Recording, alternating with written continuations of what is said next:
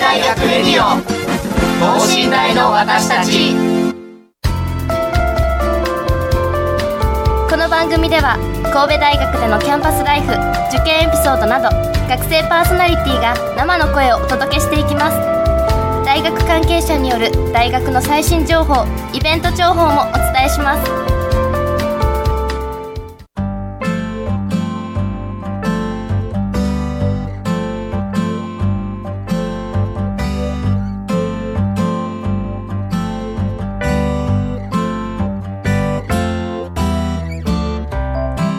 皆さんこんばんは、えー、発達科学部4年生の大島敦樹です。そして文学部2年の小林優奈です。よろしくお願いします。よろしくお願いします、えー、本日は8月18日ということでえっ、ー、と高校生の方はもうそろそろ夏休み終わっちゃうんじゃないかなっていう時期ですが、ね、えっ、とはい学生は夏休み始まってまだ1、2週間しか経ってないという、はい、はい、素晴らしい時期でございます。えっと本日のゲストはですねえっ、と留学に関係する団体さんに来ていただいてるんですけれども、小林さん留学とか行ったことはありますか？行ったことはないんですよ、ね、ないです興味はあるんですけど、ね、はい中身がわからないと、確かに。不安でそうですよ、ね、なかなか手が出せません、はい、留学といえばあの国際人間科あのほぼ約1年前に国際人間科学部の、えーと、そういう留学のプログラムなども取り扱ったことはあるんですけれども、はい、えーと、僕も一応、えーとまあ、旅行なんですけれども台湾に、えー、ちょっと中学生の頃に旅行に行ったことはあるんですけれども、ね、はい、留学はちょっと行ったことがないので、はい、はい、今日の話一体どんな風になるのかなと少し楽しみではあります。はい、ということで今週のテーマは、えー、と留学に関するそのクーペス EU エキスパート人材養成プログラムって一体何なんだというプログラムでございます。EU エキスパート人材とは一体どんな人材なのかまた人材養成のためにどんなどんなプログラムが行われているのかコーディネーターの先生とプログラム履修生の学生をゲストにお招きしお話をお聞きしていきたいと思います。はいこの後ゲストの登場です。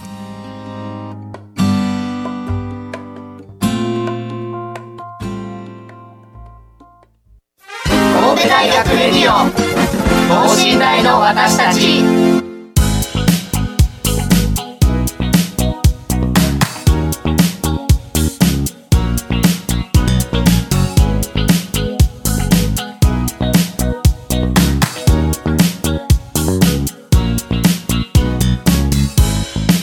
はい、えー、改めまして本日のゲストクーペスのお二人のご登場です。高木博之です。よろしくお願いします。経済学部3回生でクーペス3期生の杉岡優衣です。よろしくお願いします。よろしくお願いします。えー、今日は、えー、クーペスのお二人にお越しいただきました。えっ、ー、とこのクーペスってまあえっ、と学生でもあまり聞きなじみのないような団体でいらっしゃるというか、まあ、そういう学生さんもとても多いと思うんですけれどもあのクーペスって一体どのような、えーと、プログラムをされている団体さんなんでしょうか？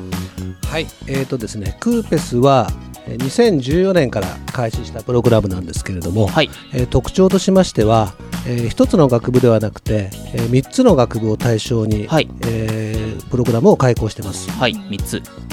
はい、えーと、まずは、えーもともとはですね国際文化学部だったんですが、はい、えーと、今年度から国際人間科学部に、はい、えー、変更になりましたね。はい、はい、ですので、まあ、国際文化学部もしくは国際人間科学部と法学部。法学部。そして経済学部ですね、はい、この3つを、はい、その3つの学部の、えー、学生さんを対象に始まったプログラムです。はい、で、えー、特徴はですね、えーと、と5年間一貫したプログラム。で5年間というのはですね、はい、学部の2年次から大学院の修士課程ですね、はい、2年間。ですから3プラス2の5年間の一貫プログラムとなってます。5年間って長いですね。そうなんですね。非常に長いです、はい、ですからまずは、えー、神戸大学に普通に入学していただいて、はい、で、えー、1年時に説明会を行ってますので、はい、それで、えー、関心を示して応募していただいて、はい、で、えー、毎年約20名ですね、はいえー、程度を、えー、山岳部から、えー、履修生として迎えてでそこ要は2年次から学部の2年次からプログラムを受講する開始すると、はい、そういう流れになってるんですね。なるほど、はい、あのえーと、2014年に開設されたということで、えー、えーと杉岡さんも3期生と先ほどおっしゃられていましたけれども、はい、あの比較的ていうか、えーと、大学の中でもかなり新しい、えー、プログラムといいますか団体さんなんでしょうか？うね、はいえーまあ、5年間って聞いてちょっとびっくりしたんですけれども。そうなんですね。あのですねやっぱり5年間確かにすごい長いと思うんですけれども、はい、やはりこの名前の通りですね、はい、あの EU エキスパートという人材を育成するにはですね、はい、なかなか短期では難しいで長期ある程度時間をかけて、しっかりと学生を育てていくとい。うところが、まあ、一つポイントですね。なるほど。あのこのプログラムはですね、はい、学部時代に、えー、半年から1年間の交換留学と、はい、あと大学院でダブルディグリーと言ってですねダブルディグリー、はい、あのご存知の方もいると思いますけれども、はい、2つの要は2つの学位ですね。学位、2つの修士号の学位を、はい、その通常の2年間の修士課程ですね日本は、はい、その2年間で2つの学位を取ってしまおうと。そういうプログラムがあの、まあ、近年あの、まあ、ヨーロッパでは結構主流なんですけれども、はい、あの近年、日本の大学もあのまあ、そのプログラムを展開するようになってきまして、はい、であのですから修士課程に入ったら1年間神戸大学で,、はい、で1年間、まあ、うちの場合ですとヨーロッパの大学に留学をして、はい、で通常の2年間で2つの学位を取る、はい、というのも5年間の中で行うと。なるほど。ですからそこまでかなりあの、まあ、あのハードル高いなと思われると思うんですがはい。あの確かに決して楽なものではないんですが、はい、ですからそれをそこまで到達するにはですね、はい、なかなかあの短期間で行くには、はい、あのー、かなりハードルが高いので、はい、しっかりと学部2年生からそれに向けて準備を行うと、はい、っていうのがこのプログラムの特徴です。なるほど、はい、あの杉岡さん今3年生でいらっしゃいますけれども、えっと、2年生から3年まあいろいろ経験されてきたと思いますけれども特に印象に残っているカリキュラム等はございますか？えっとクーペッセに向けていろいろな授業が開かれてるんですけど授業？はい、あ、はい、授業してるんですね。そうですね、はい、ま一つ目としては学部横断的に、はい、あのえー、と開かれているその山学部の学生が同時に受ける日曜比較セミナーっていう授業があります、はい、日曜比較セミナー、はい。はい、その中では、えー、とその山学部を専門とされている外国人の先生が講師となって授業を行ってくださるんですけども、はい、まあ、その中でまあ、私たちが参加して、はい、えーと、プレゼンテーションをしたりとかディスカッションをしたりっていう授業があります、もちろん英語で。そうです、そうですよね。最初から英語なので、なかなか難しい面もあったんですけども、でもまあその中で留学生とも仲良くなったり、その履修している学生とも仲良くなったりして、同じ目標を持つ学生と一緒に勉強できるっていうのはすごく良かったなと思っています。なるほど、ね、そういういやでもやっぱり英語っていうあでも英語を専英語を特別得意だったとか専攻されてたとかそういうわけでは。全く私は最初これ入る前もあまり英語は得意じゃないし、はい、留学っていうのも全く考えてなかったんですけど、はい、はい、そのこのカリキュラムに参加してみようというきっかけは何だったんですか？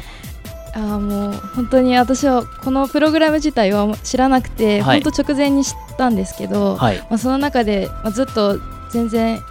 えっと、もともと理系で理系から経済学部に入って、はい、でその中でいろいろやっていく中で英語っていうのも大事じゃないかなっていうのを思って、英語に興味を持って、はい、このプログラムに入りましたっていう本当に簡単なきっかけから始まったんですけど。はい。直えーと、これ1年生の夏とか1年生の秋か冬ぐらい、はい、秋ぐらいですね。あじゃあもうそのわずか半年ぐらいの間に、そういう考えに至ったわけですね、えー、あの、はい、このプログラムはですね確かにあの英語で授業も行うんですが、す、べ、て英語というわけではなくて、そうなんですはい、あの必修科目の中に英語による授業もあの科目が含まれてるんですけれども、それ以外はまあ日本語で EU を学ぶっていうあのまあもともとその各学部で提供されている科目を指定する形でですね、はい、あのまあこのプログラムのその修了要件を満たしていくっていうような形になっているので、はい、あの実際ですからその英語ができないとこのプログラムに入れないというものではなくてですね、はい、このプログラムのその申請条件にも英語力は特にとと通ってないんですね。そうなんですか。はい。あのですのであのまあ、あの全く英語できないっていう学生さんはいないと思うんですが、はいはい、あのまだあの授業を英語で聞くような自信がないような方でもですね、はい、あの申請していただいて実際そういう学生さんが入ってでその代わり事前のその学習支援であったり、はい、そういったところでサポートしながら英語で授業をしっかりと理解できるようになっていくとい。う段階を得てですね、もう無理なく学べるそうですね、はい、はい、そういうプログラムになっています。あの教授アカデミックコーディネーターということなんですけれども、はい、えっと、このクーペスでどのような役割といいますか、え授業をされたりとか。えっ、とですね、授業はあの学外活動で今、最近また後ほどお話ししますけれども、はい、あの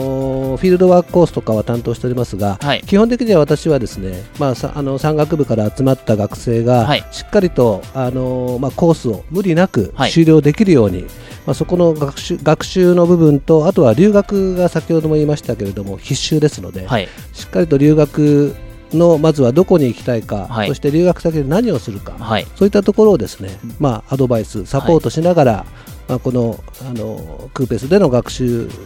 をしっかりと、あのまあ、学びの多い。経験をしていただくような、まあ、そういうところを主に、はい、私の方で学生のサポートをしております。なるほどあの学習支援体制というかあそういう学生さんを、えーと、支援するプログラムを整っていらっしゃるんですか？そうですね。あのこの、まあ、あのまたもう一つの特徴としてやはりこの、まあ、手厚いサポート体制といいますか。大事ですよね、はい、はい、そうですね。なかなかやはりあのコースをただ用意してそれに学生が、まあ、独自で学ぶというだけではですね、はい、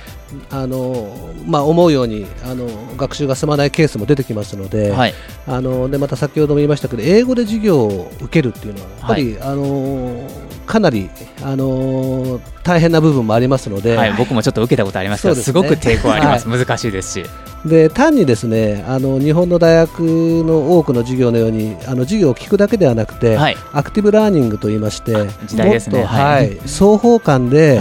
ただ授業を理解するだけではなくてしっかりと授業に参加をして生徒さんが学生さんが主体となって、ね、そうです、はい、で一緒に授業を受けるそのヨーロッパからの留学生もいるんですけど、はい、それらの学生とディスカッションをしたり、はい、で一緒にプレゼンテーションしたり、はい、そういったこともあのしてもらいますので、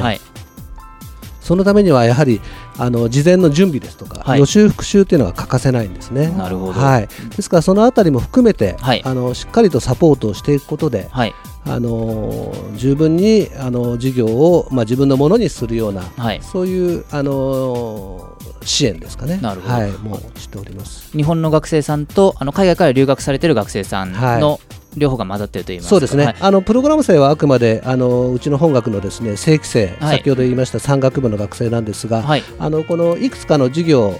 あのせあの英語で行う授業に関して、はい、欧州からの留学生にも開いて、はい、でそこであの留学する前からですねあの一緒にあの学ぶことでヨーロッパで学習するようなそういうあの疑似体験といいますか。やっぱり授業も、うん、そうなんです。ヨーロッパはヨーロッパの特色があったりとか。はいですからいきなりそういう経験なくヨーロッパ留学して単位を取ったり、はい、ましては学位を取るっていうのはやっぱりなかなかあの無理がありますので、はい、難しいですね、はい、ですから日本にいるうちからそういう環境の中で学習をするとい。う経験がまあ非常に大事、それによって準備性が高まって無理なく留学ができると。そうですね、はい。はい、いうふうに考えています。本当手厚いサポートがいろいろあるようですけれども、はい、あの杉岡さんは、えっと、特にこういったサポートがとても印象に残ったなどはありますか？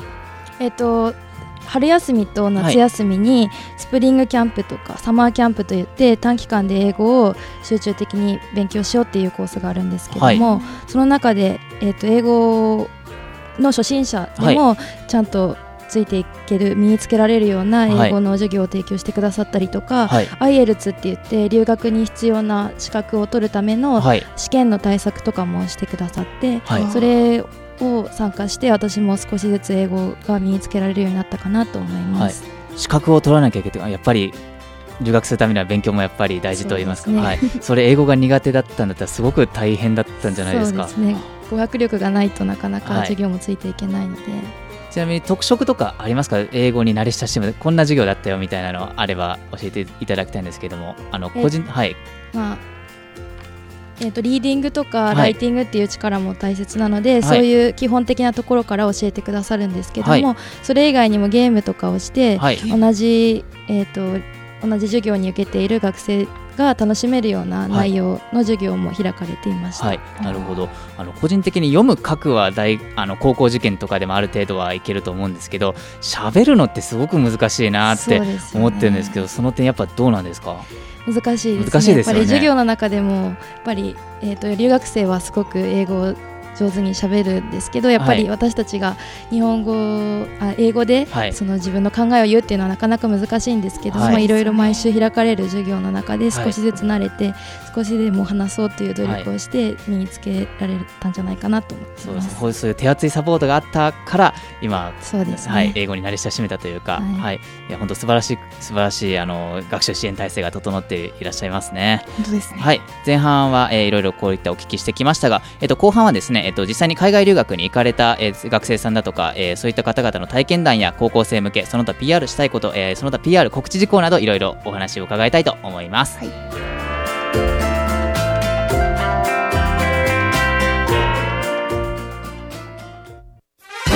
大学レディオ等身大の私たち。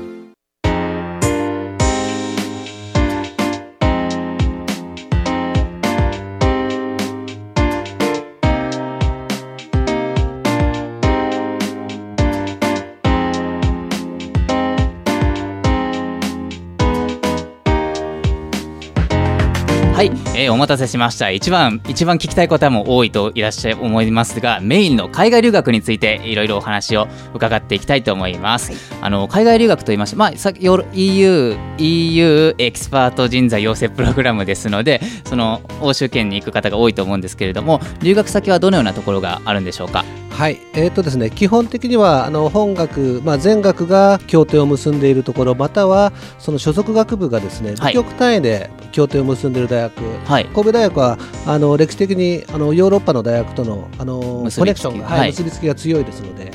でそこの大学に、えまあ、交換留学で原則、はい、えーと、3年生の、まあ、後期からが多いですね。後期からはい、はい、まず学部で交換留学するときはそこの協定校に、はい、まあ、半年から1年ぐらい、はい、えー、留学をすると。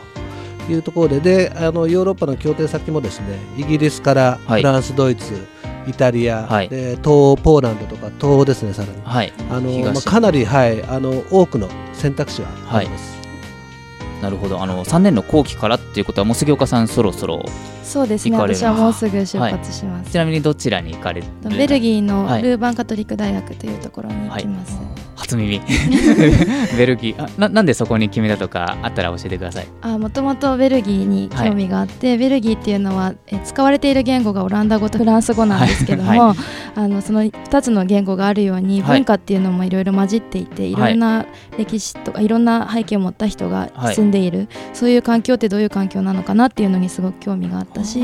大学も今まで私がクーペスで勉強してきたことと関連のあるようなたくさんの授業が開かれていたり、はい、いろんな留学生とも関わるチャンスが増えるんじゃないかなっていうことで、はい、この大学を選びました。もう間もなく行かれえ何月頃から行か9月に。あ、もう間もなくですね。ね、今準備されてるとかこんなことやってるよとかありますか？そうですね。少しでも、えーと、語学語学力を高めようと思って、はい、やっぱり話す力とか聞く力とかもつけたい、なと思って勉強していますし、はい、その履修する授業もやっぱり英語で理解して英語で試験を受けるということになるので、はい、あの基礎知識っていうのもつけられるように、はい、今どういう授業を受けたいかを決めて少しずつ勉強しているところです。あの先ほどフフランス語とオランダ語でしたっけ？えプラス英語ですか？私は英語であの留学するんですけども、はい、別にフランス語とかオランダ語が喋れなくても、はい、授業は英語で開かれているし、はい、その留学生あそのが現地の学生とかもすごく英語が堪能なので、それで交流することができます。なるほど。あじゃあ特にフランスオランダ語を喋らなくても、ね、まあ、大丈夫と言いますか、なるほど。あのーまあ、実際に、えーと、実際に留学に行かれた学生さんの体験談とかあったらぜひお聞かせいただきたいんですけれども。はいそうですね。あの本当は今日あの来てもらいたかったんですけど、はい、あのー例えばですね、はい、えっ、ー、とまあいろんなパターンがあるんですけど、はい、あのまあ英語があの得意で英語で勉強したいと。い。う学生さんは、例えばイギリスに行くとか、まあ、オランダもですね、あのまあ、オランダ語なんですけれどもあのヨーロッパの中でもかなりその英語が皆さん得意で,、で英語で授業を開講するものがあのコースを開講しているものが非常に多いんですけれども。であとはまあフランス語で勉強したいという学生はフランスまたはドイツ語でやりたい学生はドイツ行ったり、はい、あとは英語がそこまで得意じゃないんだけど、はい、あのただ第二外国語も話せないと。い。う学生さんはですね、はい、あの結構イタリアとかですね、でまあ、ベルギーもそうなんですけどあの英語非英語圏で英語によるプログラムを提供している、あの大学が多いんです。増えてきてるんですね。ですからそうするとイギリスとかに行くよりも英語力が多少低くてもですね、はい、受け入れてもらえるっていうのはメリットなるほど。ですからその語学力とか関心に応じて、まあ、大学を選べるという、まあ、ヨーロッパはそれだけのまあ多様性といいますか、選択肢が多いっていうのがヨーロッパ留学のメリットだと思うんですけどあの一人その、まあ、帰ってきた先輩であの杉岡さんの先輩になりますけど、はい、あのオランダ留学した、はい、オランダのライデン大学というですね、はい、これも非常にあの有名門大学なんですけど、はい、あの今よく言われる世界大学トップランキングですね。すごい。あの常に100位以内に入ってる。めっちゃすごい。はい。で 杉岡さんがこれから行くあの経由ルーバン大学っていうんですけどベルギーにある、そこもですね今年の大学ランキングでは40位になってるんですけれども、非常にですね今あのまあランクを上げて、まああのあとはなるべく多くのあの英語しか話せないようなあの非ヨーロッパ圏の学生さんでも学べるように、はい、まあ、こういう英語のプログラムが増えてきてるっていうところなんですけれども、はい、はい、でまあ、一つの特徴としてはですね、はい、まあ、そのあの帰ってきた先輩も言ってたんですけど、あの日本とた一つ多分違うこととして科目の数がですね向こう行って履修する科目の科目の数が、かなり少ないんです、ね、少ないですか、はい、多いと思いました。あの多分日本だと神戸大学だと学生さん平均どうでしょう？週に10コマとか取ってますかね。そうですね。確かに言われてみればそれぐらいあるような気もしますね。で、ね、ヨーロッパですとですね、まあ、大体4から6とか、はい、あの半分ぐらいになるんだと思うんですね。じゃあもう新大生の3年生とか4年生レベルのですねコマ数の少なさですねそうなってくると。だけど学習量は日本の下手すると倍ぐらいあると。ですからあの科目自体は少ないんですけど、はい、狭く深くやるというところなんですね。はい、で授業も単に講義形式ではなくて講義プラスセミナー。みたいな形で、講義一コマやったら、はい、そのまたまた別のコマでセミナー形式で要は双方交換で教授またはクラスメートのディスカッション形式でその理解したものをですね、はい、今度はアウトプットするあ共有し合うというか実際に喋って、ね、はい、はい、そういう授業ですからやっぱりしっかりと予習しないと、何も意見言えないじゃないですか。そうですよね。だからみんな科目は少なくなってフリーなフリータイムが多いようでかなりやっぱり勉強しっかりしないと、はい、なかなか授業についていけないと。いうところであの先輩も苦労はしてるんですけど、はい、先ほども言いましたように、まあ、クーペスでそういう経験を積んでから行ってますから、そこはですねあの比較的そのノンクーペスクーペス以外の学生と比較したらですね、はい、多分授業についていきやすいんじゃないかなと思うのと、はい、あとはやはりその友達をですねあのクラスメートの友達を作って、はい、あのいろいろとサポートを受けたり、またアドバイスを受けながらですね、まあ、乗り越えていったりするケースもありますし、はい、あのまたあと授業だけではなくてその授業外でそういう課外活動したり、はい、またインターンシップしたり、はい、そういう選択肢もいろいろありますので、はい、みんなかなりですね充実した半年もしくは1年の留学生活を送ってますね。でもそれももちろんクーペスでしっかり準備をしてから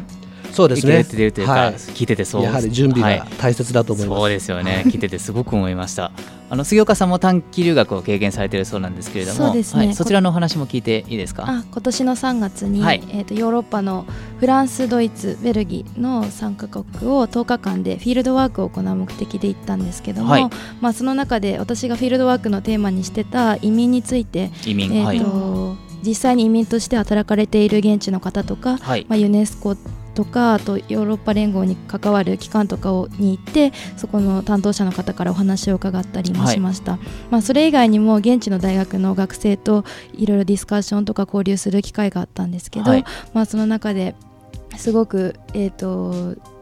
知識がたくさんあって、はい、積極的に意見とかも言ってる姿とかも見て、はい、私も圧倒されて、はい、まあ、これこれからの留学に向けて頑張りたいなって思えるきっかけになりました、あの留学はもちろん初めてですか？それ海外にそう海外は行ったことあるんですけど、そういう留学っていう感じで行ったのは初めてでした。10日間って長かったですか？短かったですか？あ最初は長いなと思ったんですけど、まあ、結構あっという間に過ぎてしまって、すごいいろんな経験ができできました、はい、もうそれももちろんベルギーの留学もこれから楽しみになるような感じですね。すね。ありがとうございました。はい、ここまでいろいろお話を聞いてきて何かこのクーペス語学習得大変そうだなとか予復習とかいろいろあるけどそうですね。それでもやっぱり魅力があるから続けて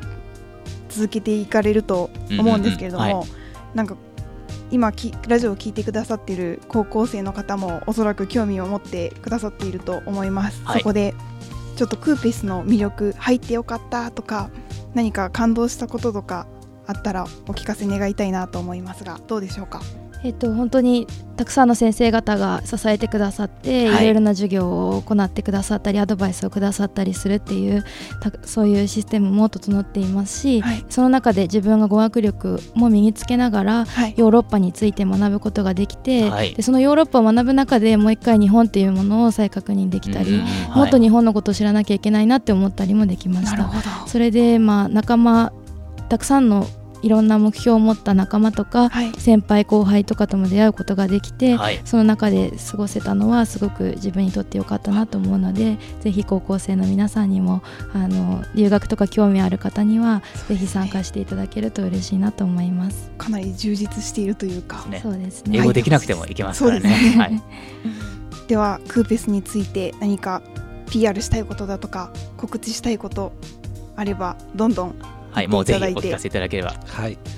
えー、とちょっと、ま、私も、まあ、あのもし高校生の方とか、まあ、クーペスに関心を持っていただけるような方がいたらですね、はい、やはりその留学で本当にすごいあの貴重な経験だなっていうのをですねあの帰ってきた学生を見て思うんですね。やっぱりみんな言いますかそうそうあの、はい、っていうかねあの見てわかるんですよ。あの行く前に壮行会やるんですけど、はい、で送り出してで半年1年後に帰ってくるじゃないですか、そうですね。もうね別人なんですよね。別人。みんな、はい、あの外見的にも内面的にもなんですけど、だけどちょっと人前で大きくなってくるなるほどね、ねあのでとにかくですねやっぱり内面から出るこの外面の変化っていうんですかね、はい、あの頼もしくなって、うんうん、本当に一回りも二回りも成長したなと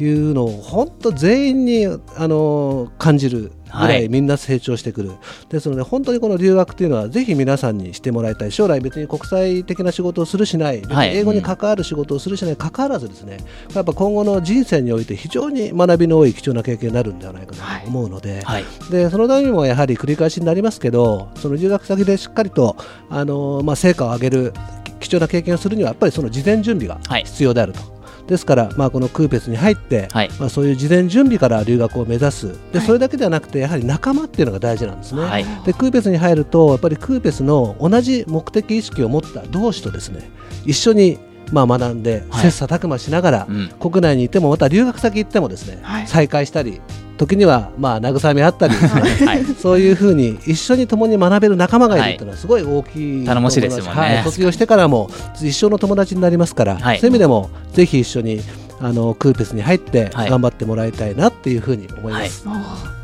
いいですね。はい。強川さんなんかありますか？最後に。最後にえーとまあ、私も先ほど高校生に向けてお伝えはしたんですけど、はい、やっぱり私はもう本当に理系で経済に入って、はいはいはい、でこのプログラムに入ってすごい自分の人生が変わったなと思うので、はい、まあ、そういういろんなことにも視野を広げるきっかけになる、プログラムになるなと思って、はい、はい、皆さんにも参加していただけたらと思います。はい、今日はお二人どうもありがとうございました。クーペスの皆さんでした。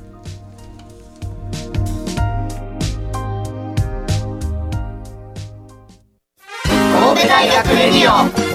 等身大の私たち。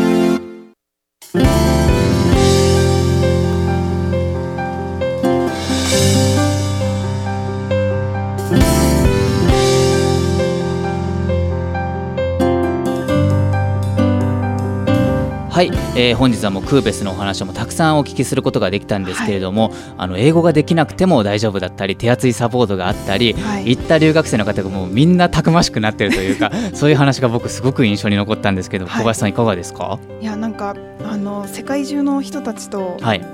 共に学べるというか、はい、知識を共有できたり、はい、それこそ励まし合ったりとか、はい、学学術以外の面でも、えーと、と